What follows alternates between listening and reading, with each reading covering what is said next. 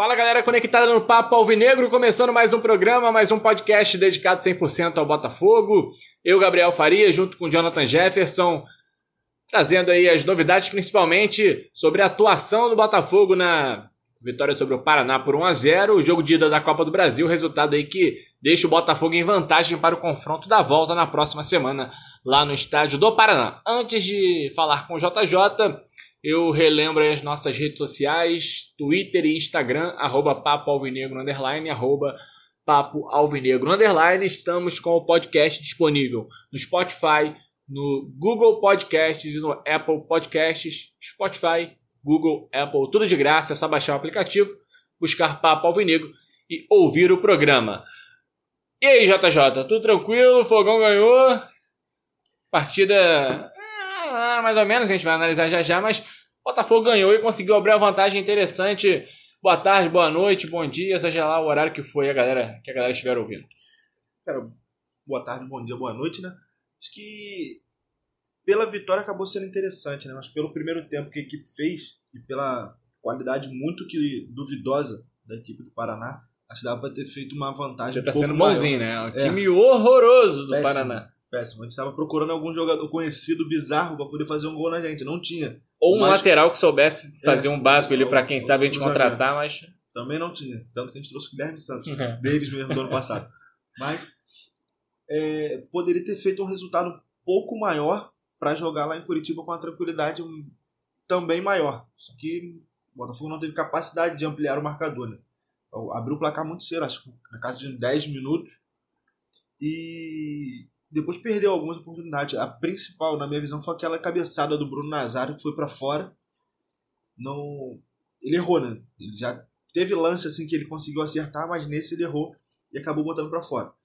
Mas importante, saiu daqui sem tomar gol, jogou bem o primeiro tempo, o segundo tempo cansou e acabou cedendo um pouco a uma certa pressão do Paraná. Nada que acho que ameaçasse a nossa vitória não. Mas se fosse uma equipe um pouco mais qualificada, poderia ter feito um prejuízo um pouco maior pra gente. Eu também acho que 1x0 ficou barato. O Botafogo. Não, não tanto pelo que o Botafogo jogou, né? Porque eu acho que o Botafogo não jogou tanto assim. Primeiro tempo foi até legal, o segundo tempo foi bem abaixo. Mas pela baixíssima qualidade do Paraná, acho que o Botafogo poderia pelo menos ter construído dois gols de vantagem. Mas como o Paraná é muito fraco, eu ainda acho que a vantagem é suficiente para o Botafogo sustentar esse resultado na volta. Vai ter que dar uma botafogada muito forte lá em Curitiba para conseguir ser eliminado. É... é mais ou menos esse assim, JJ. Mesmo que seja só 1 a 0 Eu vou dizer assim, Gabriel, eu, Gabriel, tô tranquilo. Acho que o jogo da volta vai ser tranquilo se é que dá para falar em tranquilidade envolvendo o Botafogo. Acho que o Botafogo vai passar de uma forma ou de outra. O sentimento é esse também, por mais que a vantagem não tenha sido aquela que a gente imaginava. Sim, é a vantagem não foi a melhor possível, mas chega lá, tem condições, totais condições de vencer e voltar para o Rio de Janeiro com a classificação, né? Que é, é aquilo que a gente sempre comenta aqui. Não importa o adversário e não importa o lugar, o Botafogo tem que se impor. E lá, lá em Curitiba vai precisar jogar, se ceder a pressão do Paraná, no estádio deles eles vêm para cima mesmo, vai acabar sofrendo. Então vai ter que querer jogar um pouquinho mais para poder fazer o resultado lá também. Apesar de não precisar, mas tem condições de fazer. Lembrando que o Botafogo joga por qualquer empate. Se perder por um gol de diferença, a decisão vai para os pênaltis. E não existe a questão do, do, do gol fora de casa. Isso não existe mais na Copa do Brasil já há uns, três anos. Então, qualquer vitória do Paraná por um gol de diferença vai para os pênaltis. Se o Paraná vencer por dois gols ou mais, bate na madeira aí, o Paraná avança. O Botafogo joga por um, por um empate. Ou, ou, obviamente, quem joga pelo empate joga por qualquer vitória também. Falando sobre o jogo, JJ, eu vi algumas pessoas dizendo que o destaque foi o Luiz Fernando, autor do gol, fez um gol importante, um gol até interessante. Não costuma fazer nem gol, que dirá gol bem feito como ele fez Exatamente. nessa partida. Outras pessoas é, escolheram o Caio Alexandre como principal nome. O primeiro tempo exuberante do Caio Alexandre. O segundo tempo também é legal, mas o primeiro tempo acho que beirando a perfeição. É, você fica, se tivesse que escolher um destaque, você fica com a regularidade, a consistência do Caio ou com o poder de decisão do Luiz Fernando? Eu fico com o Caio Alexandre, né? Eu sou fã-clube do Caio Alexandre, não é possível. Mas, mais uma vez, ele foi muito bem, é, decisivo nos passes longos, nesses passes que abrem, que clareiam a jogada. E mais uma assistência para gol, né? Mais uma assistência importante, que ele que deu o passe para Luiz Fernando. Então acho que foi o melhor em campo. E essa dele ter caído um pouco no segundo tempo se deve muito também a essa preparação física que está um pouco abaixo. E ele que é um menino ainda, está chegando agora. É um ritmo completamente diferente no time profissional do que era no sub-20. Então aos poucos ele vai se encaixando e vai conseguindo jogar cada vez mais. Então tendo essa sequência que a gente já pediu acho que uns dois programas atrás, ele deveria ter a sequência, agora ele está tendo e vai conseguir daqui a pouco jogar de repente os 90 minutos. É, lembrando que o Cícero, era, o Cícero vinha sendo titular com uma suposta desculpa de que ele tinha o tal do passe qualificado. Né, o Caio Alexandre está demonstrando que tem esse passe muito mais decisivo e que obviamente tem uma dinâmica, até pela questão da idade, muito maior do que a do Cícero. Né? Que bom que alguém resolveu usar um pouquinho mais, o Paulo Autuori, alguém da comissão, enfim, e dar chance ao Caio Alexandre. Mas o Luiz Fernando, acho que dá para dizer que dentro da média dele é, foi até legal, né, J, é, JJ? Luiz Fernando geralmente atua muito mal. Ele fez um gol finalizando muito bem. E por mais que tenha errado, e é o que eu sempre digo, o time do Botafogo vai errar muito porque tem baixa qualidade técnica. Mas por mais que tenha errado bastante, o Luiz Fernando talvez tenha sido a principal arma ofensiva foi até muito mais é, acionado e mais participativo do que o próprio Luiz Henrique. Não, com certeza. Acho que isso também se deve muito ao mérito, não sei se proposital do autor ou meio que sem querer, porque o autor barrou ele logo na estreia, naquele jogo contra o Náutico. Isso. E depois disso ele parece que acordou para a vida, né? porque vinha jogando muito mal e continuava no time titular quando foi barrado, voltou a aparecer de uma forma interessante. Não dizendo que ele jogou muito. Contra o Náutico bem. foi ele que fez o cruzamento, né? O pro cruzamento gol do Bruno. Gol, exatamente. Entrou na segunda etapa e fez o cruzamento. Já ajudou vindo do banco e agora, voltando à equipe titular, voltou a ajudar a equipe. Espero que consiga manter nessa sequência. Foi no primeiro ano dele, em 2018. Ele iniciou o ano muito mal e terminou muito bem. A gente pensou assim para 19. Ele vai engrenar durante a temporada. Nada não disso. engrenou, não jogou nada em 2019. Pelo contrário, retrocedeu muito. Muito. Esse ano ele começou muito mal de novo e parece que o banco de reserva deu uma ajuda para ele. Né? Um joguinho só no banco de reserva ele já voltou a aparecer um pouco melhor na, na equipe. É uma boa notícia, né? Porque já que é um elenco que não tem tantas opções, se o Luiz Fernando conseguir subir um pouquinho o nível de atuação, é, já ajuda bastante o Botafogo. Seguindo a análise, é, vou citar aqui outros nomes, JJ, como por exemplo Canu. É, foi a novidade contra o Flamengo, dessa vez mantido, só que jogando ao lado do Marcelo. É, me pareceu, já deu para observar, né, tanto no, do, nos lances do jogo contra o Flamengo e nesse, que ele é muito rápido, que ele corre muito. É, me parece seguro, parece ter personalidade. Acho até que exagerou um pouquinho na saída de bola em alguns momentos, errando alguns passos, mas é sinal de que é um cara confiante do jogo dele. É, gostou do Canu? Acha que o Botafogo encaixou? Agora é seguir com essa zaga, Marcelo Canu? Olha, eu gostei da atuação do Canu, só que tem algumas coisas, né? Porque assim, do outro lado era o Paraná. É a mesma coisa que você galera tentar avaliar por um jogo de campeonato Isso. estadual. Mas se tem alguma coisa que serviu daqueles dois primeiros jogos do Carioca com o Valentim, com o time. Nem com o Valentim, né? Era com o Lazzaroni, com o time reserva foi o Canu e o Caio Alexandre. Foram os dois bons destaques daquele time, tirando o Cavalieri, que esse não conta, não precisa provar nada para ninguém. Foi, foram os dois bons destaques daquele time e estão ganhando agora as oportunidades. O Caio Alexandre já titular, esses últimos dois jogos, o Canu a mesma coisa. E uma coisa que eu comentei contigo, a gente tem a zaga mais rápida do Brasil. Né? Os dois zagueiros são muito rápidos. A recuperação do Marcelo, quando precisa, é muito grande. E o Canu mostrou também que tem grande velocidade acho que tem tudo para poder encaixar, né? De repente a gente achou o parceiro ideal com o Marcelo dentro do elenco. A gente não sabe se num jogo mais pesado o Cano vai funcionar dessa forma, se vai ter essa tranquilidade para jogar. Mas é uma boa aposta. É, tomara, porque a gente já vem, a gente já vem batendo nessa tecla, né? Não dá mais pro Carly, essa que é a verdade. Exatamente. Nem tecnicamente, nem fisicamente. Tecnicamente ele já vinha comprovando ano passado que estava muito mal e fisicamente ele sempre com as seguidas foi. lesões. Até me surpreendeu negativamente o fato do Paulo Autori ter reaparecido com o Carly no, no jogo contra o Flamengo. Até entendi, ele quis utilizar o Marcelo para conter o lado esquerdo do Flamengo, aí acabou voltando com o Carly para atuar ao lado do Canu, mas é, dia após dia o Carly dá provas de que acabou, não dá mais. Alguém fez essa renovação estúpida de contrato com ele, então segue no elenco, mas não dá para ser um jogador titular. Então é, é interessante ver que o Canu tá ganhando chance, porque a gente, fica, a gente dá chance pro Carly totalmente é, com a parte física defasada, dá chance pro Juan Renato, que é um cara já de meia idade no futebol, é, que não jogou em praticamente lugar nenhum com grande importância, e não tava dando chance pro garoto, né? Pro cara que é da casa. É, concordo que o nível do Paraná é péssimo, é, é nível times pequenos no Campeonato Carioca, mas já é algum jogo para criar algum tipo de, é, de experiência no Canu, já teve o clássico também, que foi uma derrota, querendo ou não, tem um sabor amargo, mas foi uma vitória, sem levar gols contra o Paraná, isso é interessante. É, seguindo algumas análises, é, JJ, eu queria que você falasse é, principalmente sobre as laterais. A galera tá reclamando muito, com razão, de que as laterais é, são quatro opções de baixo nível. Barrandegui, Fernando na direita, Marcinho só vai voltar lá para Júlio, esquece. A galera tá falando, não, porque tem o Marcinho. Mas tem, tem que trabalhar com cenário de momento, né? Exatamente. É, o Botafogo vai ter que jogar, sei lá, um turno quase que inteiro de brasileiro sem o Marcinho. E ninguém garante que o Marcinho vai voltar voando, já que é uma lesão um pouco mais grave. E na esquerda, Danilo Barcelos e Guilherme Santos.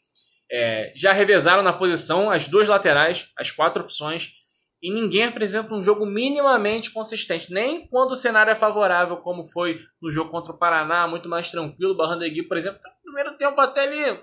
Defensivamente ainda foi é, bem, ofensivamente. Passou na média muito. raspando, agora ofensivamente é, baixíssimo nível. É, qual a decisão que você tomaria? Você é o treinador hoje, ó. Tem escalador laterais. É sempre aquela coisa do quem tá no banco é o, é o melhor. É o melhor. É, dá para tomar. Você assim, você já conseguiu chegar a uma conclusão clara de que, ó, não, é. Tá ruim, a gente sabe que tá, mas na direita é melhor esse, na esquerda é melhor esse. Você já chegou a esses dois nomes?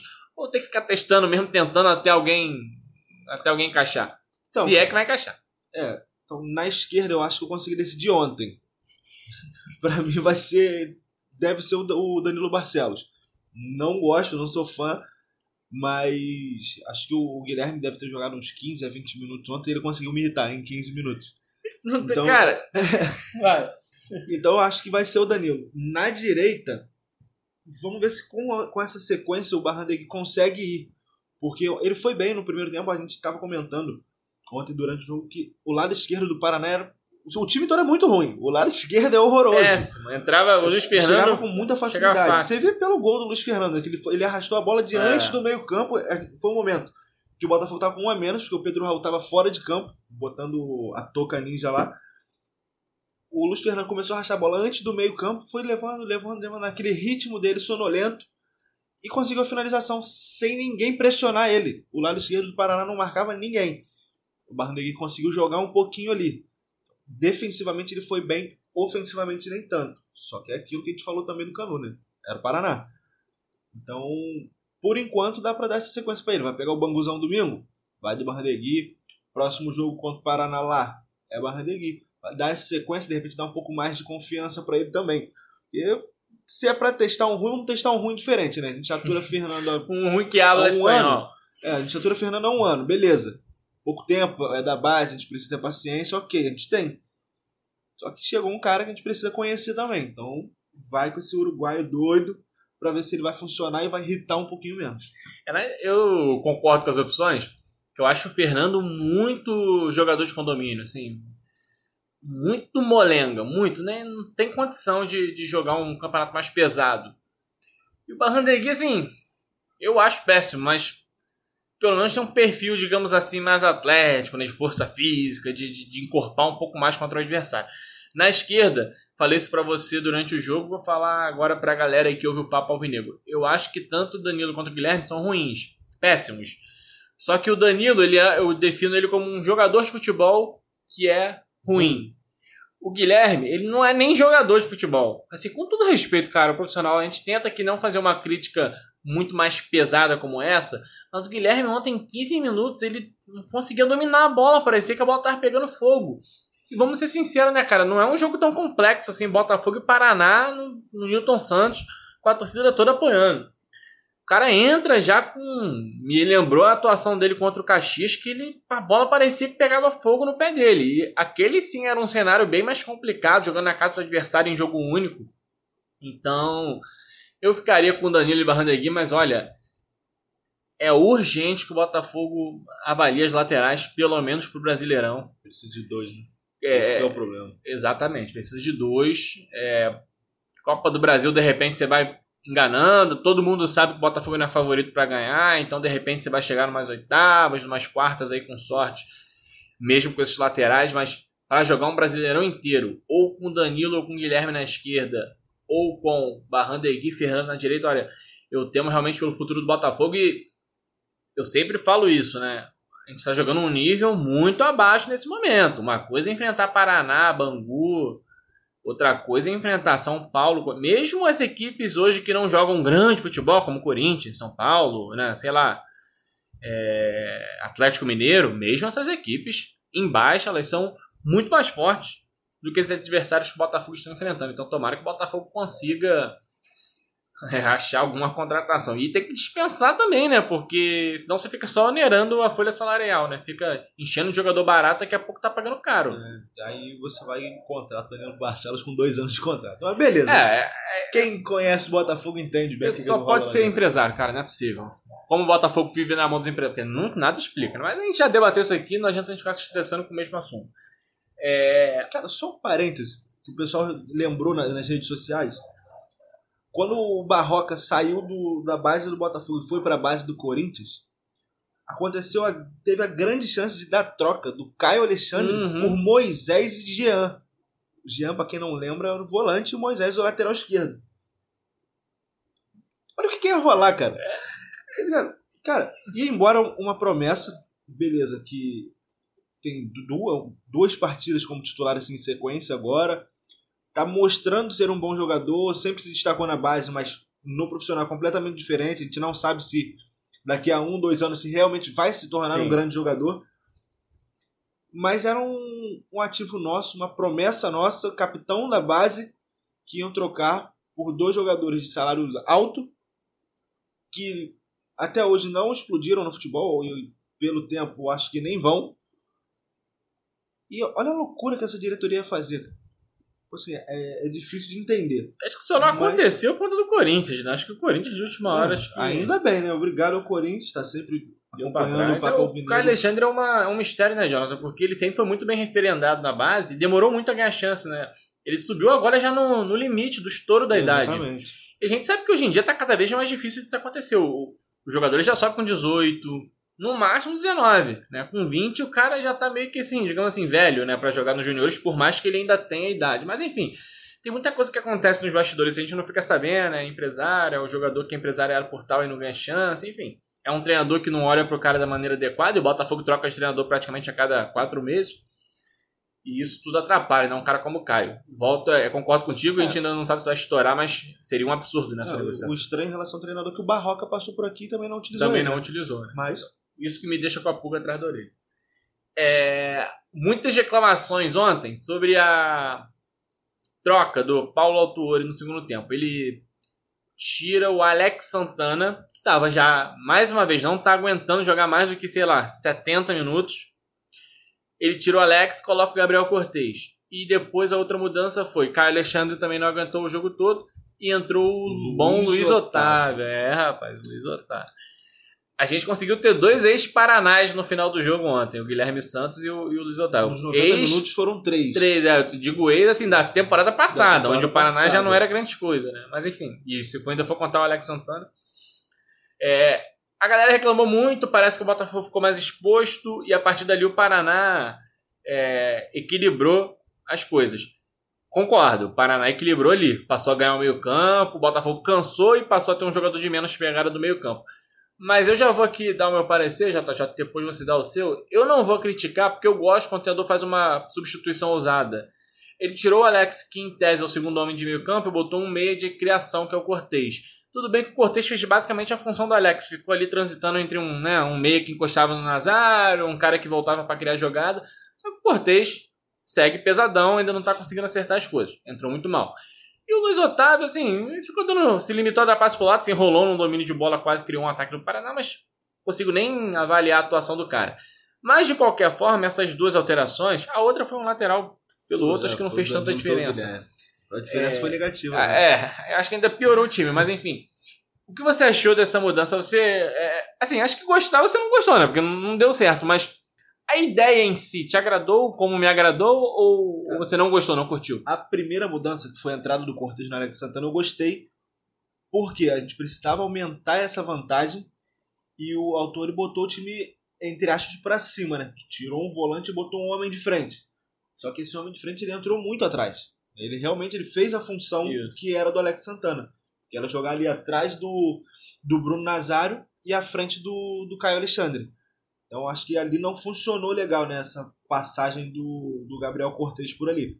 De repente, se ele entrasse, ficasse só o Caio Alexandre atrás, com o, o Cortez jogando ao lado do Nazário, de repente poderia funcionar um pouquinho melhor. Mas ele jogou muito atrás e não foi legal. Não tem, sei lá, é, é estranho ver ele jogando por ali realmente pesado. Não consegue jogar assim longe demais do, da área do adversário ou, ou longe do gol. Então precisa um pouco mais perto para poder criar alguma coisa diferente.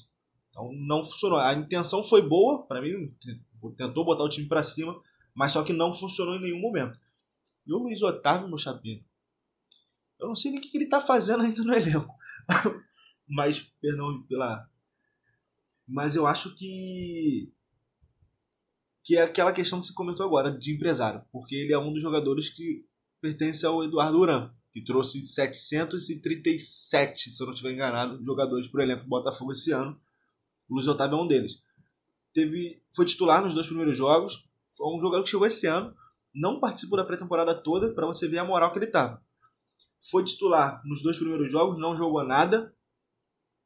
Ficou alguns jogos fora do banco e voltou a ser utilizado agora. Hum, acho que no jogo mais importante da temporada. Que para mim, até iniciar o Campeonato Brasileiro, todos os jogos de Copa do Brasil serão os mais importantes.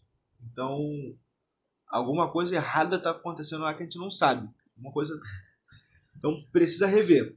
O Luiz Otávio já viu que não dá, assim como viram que o Thiaguinho também não dá. Acho que o autor vai enxergar isso agora. Da forma como ele enxergou no Thiaguinho, ele vai enxergar no Luiz Otávio também. É... Sabe que eu nunca vou entender? Não, eu entendo que o Luiz Otávio tá lá porque é de empresário. O que eu não entendo é por que um garoto de 18, 17 anos que seja, não tá ganhando uma chance de entrar num jogo como esse e a gente tá perdendo tempo pro Luiz Otávio. Aí a gente abre a boca pra dizer, não, mas é muito jovem, um garoto de 18 anos. Mas qual é a maturidade que o Luiz Otávio, por mais que já tenha seus 20 e poucos, qual é a maturidade futebolística que ele tem para dizer que, ó, oh, não, mas esse cara aqui ele entra e segura o rojão. Ele entrou ontem, para não se complicar, ficou dando passo pro lado só, mas para fazer o que ele fez ontem, eu fazia também. Ele só teve que correr cerca de 10 minutos no jogo e ficou dando passo pro lado. Isso aí qualquer ser humano que já tenha jogado bola uma vez na vida faz.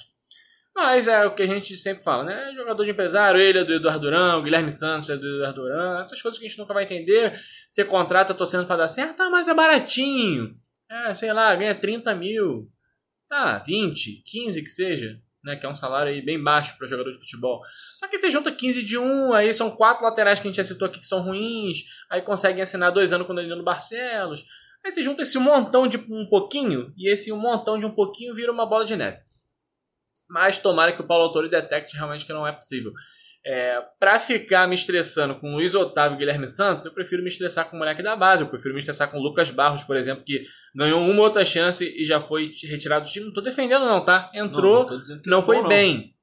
E a gente tem que reconhecer isso, não é porque é garoto da base que a gente vai ficar passando pano. Mas já que era pra. Né, já que a gente contratou um cara de 32 anos, por exemplo, como o Guilherme Santos, que não parece ter qualquer tipo de capacidade técnica, seria melhor de repente ficar dando chance ao Lucas Barros. Quem sabe ele não amadurecia, né? Já que ele chegou ao profissional como jogador do Botafogo, é sinal de que alguma qualidade ele deve ter, né? Mas enfim, são coisas que a gente vai ficar sem entender a vida inteira, vai torcer mais 50 anos e não vai é, conseguir entender. Então, JJ, é, era basicamente por onde eu queria passar. A gente, acho que sem falar de Nazário, Pedro Raul, acho que é, mantiveram mais ou menos naquela é, ideia, né? O, o Raul não teve aquela oportunidade né, de poder marcar alguns cruzamentos muito ruins que chegaram para ele. Mas o Nazário muito bem. Mais uma vez, eu gostei, eu gosto muito da forma como ele joga, como ele abre o jogo, bate na bola. É diferente, tem muito tempo que a gente não tem um meia dessa forma, né? A gente penou aí, eu acho, dois anos e pouco com o Léo Valência de meia, é, é com uma perna de 20 centímetros, que se enrolava com a bola, sei lá, estranho. Um abraço, Léo Valência. Mas a galera que já vinha atuando bem continuou muito bem, né? Marcelo, Nazário, Raul, todo mundo muito bem. Agora é na sequência, nesse encaixe de meio campo com Caio, acho que a melhor formação é essa, Caio Alexandre, Alex Santana e Nazário. Não tem nem muito o que pensar Só que precisa ter esse, essa melhora física, né? Para o elenco inteiro. O time cansa demais na segunda etapa. Então a gente é torcer se vai acontecer uma mudança ou não na preparação física do clube para poder não cansar tão cedo assim. A gente sabe que cansa, beleza. Mas a gente que é peladeiro cansa com uma hora de futebol, né, mano? A é. rapaziada é, é profissional, eles trabalham com isso. Então precisam aguentar pelo menos uma hora e meia. Vamos te matar aqui em três minutinhos pra gente não estourar muito os 30. Próximo jogo do Botafogo é contra o Bangu. O Honda não jogou contra o Paraná porque estava gripado. Graças a Deus não é coronavírus. E provavelmente, quase que com certeza, estreia contra o Bangu. O Honda vai, obviamente, jogar nesse time. Você provavelmente vai começar jogando. E aí, quem sai? Rapaz. Eu difícil. vou dizer que eu tiraria o Luiz Fernando e abriria o Bruno Nazário. É difícil pensar assim. Mas eu acho que vai. Eu acabei de falar que a formação ideal é Caio Alexandre, Alex Santana e Nazário. Mas eu acho que vai sobrar pro Alex Santana. Vai recuar um pouquinho o Nazário para iniciar essa jogada com o Honda mais centralizado. Ah, você acha, no seu palpite, vai rodar o Santana? Eu acho que sim. E era o que você faria? Se... Não era. Mas como o, Luiz Fernando, como o Luiz Fernando foi bem ontem, eu acho que ele vai ter essa sequência. O Luiz Henrique vem mantendo a média. Então não vai sobrar para o menino e nem para o Choquito vai acabar sobrando para o Alex Santana, porque é um que não aguenta jogar os 90, não atuou bem ontem, vai acabar rodando. É, é muita é opção. É a bola né? da vez, né? O elenco é tá, tá muito bem. é isso, cara. O Botafogo volta então contra o Bangu. Domingo, 4 né, da tarde. Quatro, jogo né? que fatalmente vai marcar a estreia de Honda. Tomara que não aconteça mais nenhuma, nenhuma gripe, dor de cabeça falar, é a sequência ideal que o Botafogo vai ter de pelo menos três jogos, que eu não sei, não lembro qual é o, o outro jogo da, da Taça Rio depois do Bangu. Mas o Paraná, Bangu e Paraná, é a sequência para embalar três vitórias, tirar o peso das costas, mais uma classificação, mais um TED da CBF para a conta do Botafogo.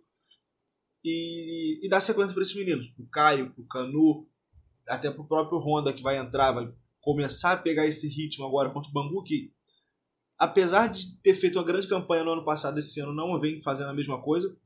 Então é uma oportunidade muito boa que de repente até o final do ano não vai encontrar assim uma sequência de três jogos. Jogos mais dizendo que vai ser fácil, uhum. mas porque, por quê, né? É, Quem não é tem sabe que nada é fácil, mas é uma sequência de três jogos um pouco mais tranquilos, como você falou, para conseguir dar essa sequência aos meninos e de repente embalar aí três vitórias seguidas. JJ, seu último recado então, manda aí beijo, abraço para quem você quiser, ou então só se despede da galera que tá ouvindo. Ah, a audiência tá crescendo, tá crescendo, hein? Crescendo, tá é, tá ficando bom. Tá começando a ficar interessante. É, só um abraço pra essa galera que tá sempre acompanhando a gente, né? É, dando aquela moralzinha. O pessoal tá começando a entender um pouquinho mais a rede social, tá comentando. O Twitter tá, tá funcionando legal. O Instagram o pessoal tá começando a comentar, manda mensagem. E é isso, vamos dar sequência ao nosso trabalho espera continuar com, com vocês sempre ouvindo e aumentando a nossa audiência daqui para frente. Porque vai coisa boa aí. O homem falou que tem coisas grandes chegando pro Botafogo. É, vai ser um, um crescimento interessante nessa do Botafogo e do Papo Alvinegro. Valeu, JJ. Valeu, galera que tá sempre ouvindo aí. Um abraço a todos. É, recapitulando então, Twitter e Instagram, arroba Papo Alvinegro Underline, arroba Papo Alvinegro Underline. E estamos com o podcast disponível no Spotify, no Google Podcasts e Apple Podcasts. Um abração, galera. Fim de mais um Papo Alvinegro.